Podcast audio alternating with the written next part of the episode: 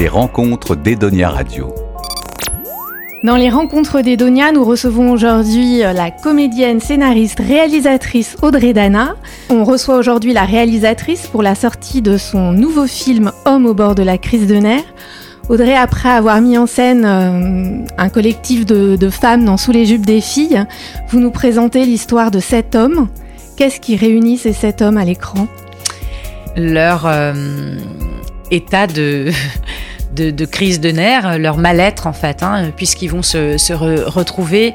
Euh, c'est cet homme vraiment que tout oppose, qui n'aurait jamais dans la vie euh, fini autour d'une table, euh, autour d'un verre, et, et hum, allant très mal, ils euh, décident, certains contraints et forcés et d'autres de, leur propre chef, euh, de, faire une thérapie.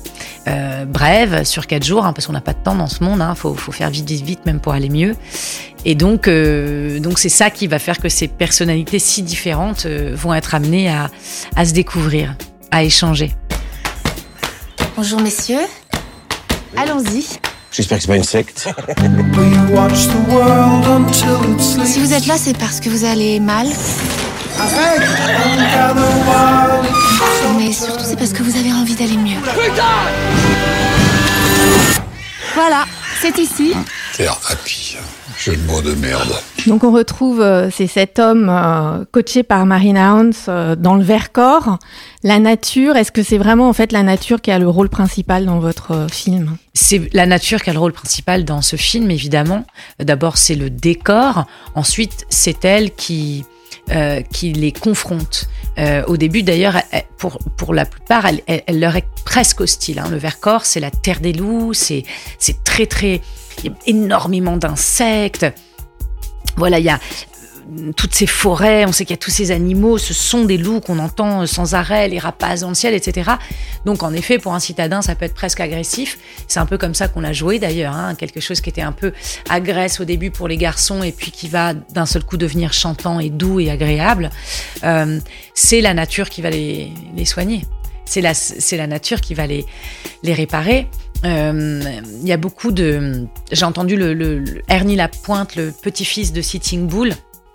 Euh, lors d'une conférence euh, qui disait que lui et ses ancêtres, ce qu'ils ont fait et ce qu'ils font toujours, c'est que quand ils sont face à une grande épreuve de la vie, ils vont passer trois jours le dos contre un arbre.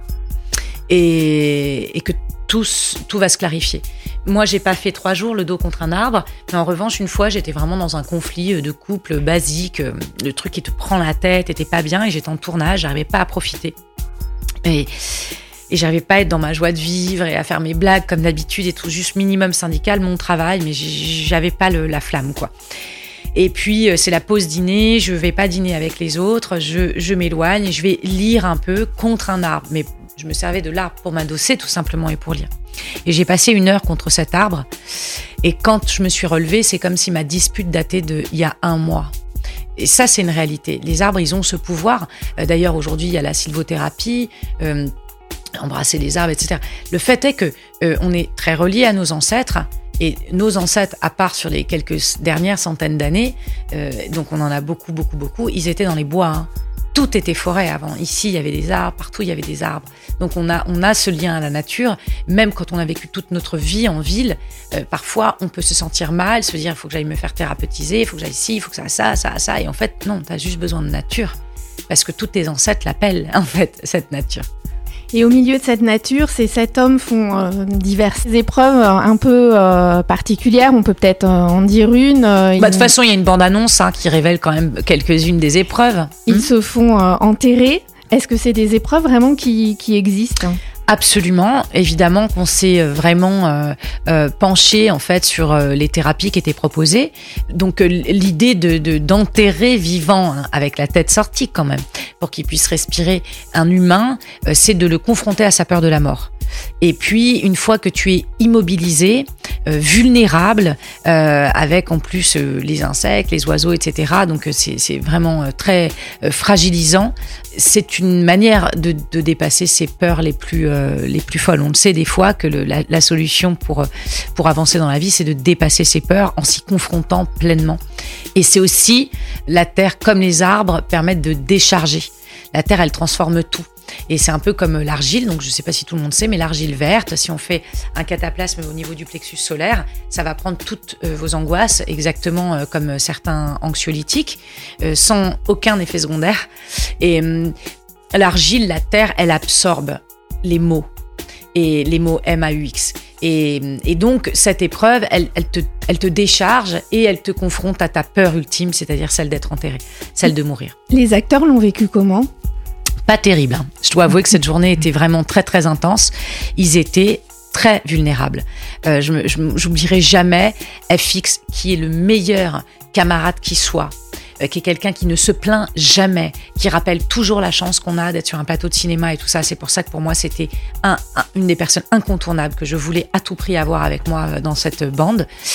Il a pété un plomb en disant Vous me marchez dessus Parce qu'il y avait des techniciens qui passaient euh, bah, sur son corps, mais enterré, donc on pouvait pas lui faire mal et tout ça. Mais comme il avait que sa tête et qu'il pouvait pas bouger ses mains et qu'il y avait des insectes qui rentraient dedans et tout ça, à un moment, il a craqué. Laurent Stoker, il est claustro. Donc euh, c'est celui dans le film qui vit le mieux l'expérience. Donc il y avait moteur, action, ah, la coupé, j'en peux plus. C'était vraiment très très très très très très très très intense. Euh, ça dure quelques minutes dans le film, c'était 9 heures de tournage pour eux, donc euh, euh, ils ont été libérés une fois pour manger et une fois pour aller faire pipi. Donc c'était vraiment, c'était le, le, le, film dans le film quoi. Hein. Euh, ces mecs-là, aujourd'hui, Isa, grande colo de vacances, c'était génial. Oui, parce que c'est fini. Hein. Ils me font penser aux femmes euh, euh, après l'accouchement, quoi. Oh non, ça va, c'était super. Non, c'est pas vrai. T'en as chié des ronds de chandelle, mais aujourd'hui, t'es tellement amoureuse de ton enfant que c'est OK, en fait. Et.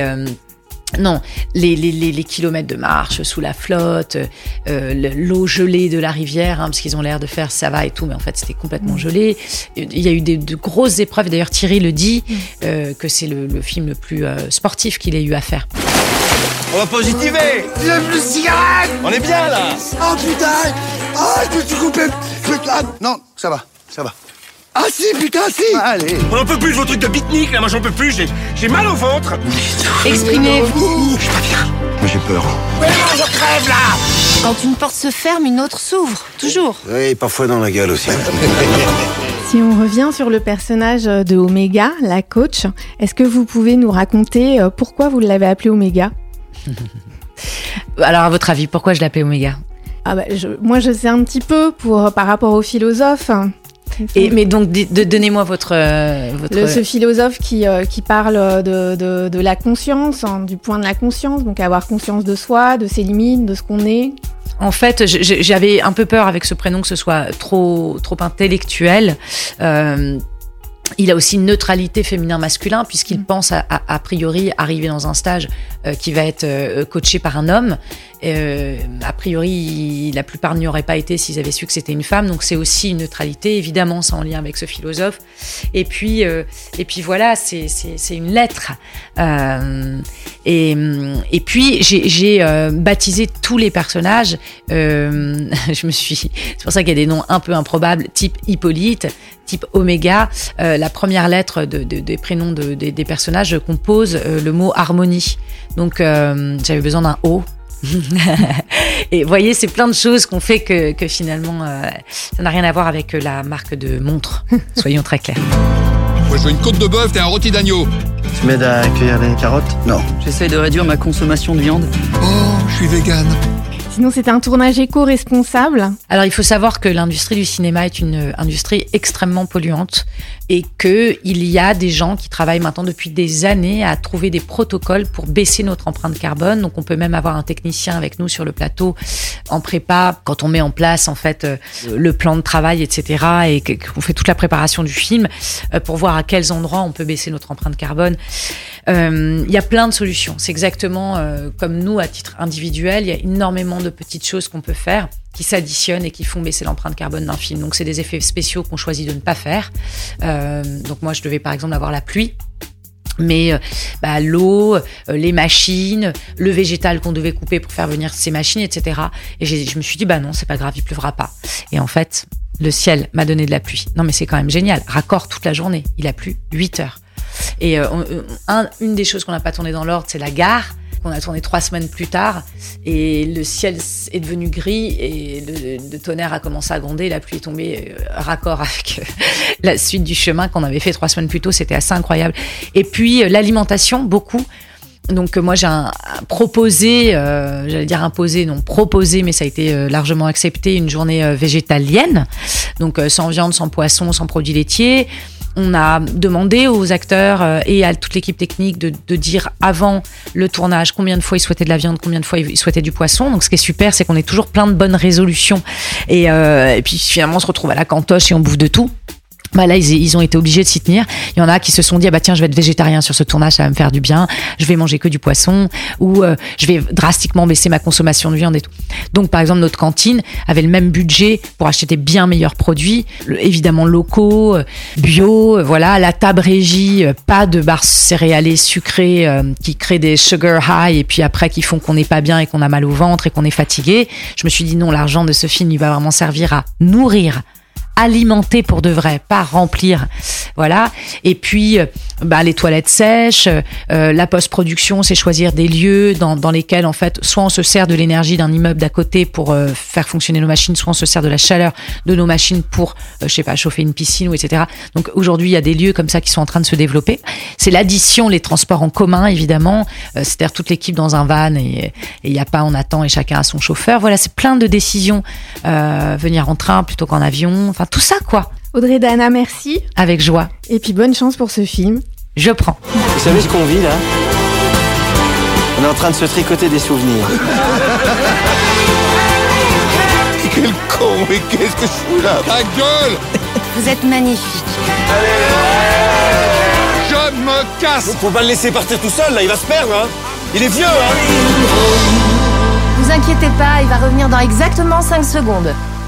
Edonia Radio. Y'a un loup Putain, j'ai vu un loup Y'a un loup derrière Y'a un loup Putain oh, C'est génial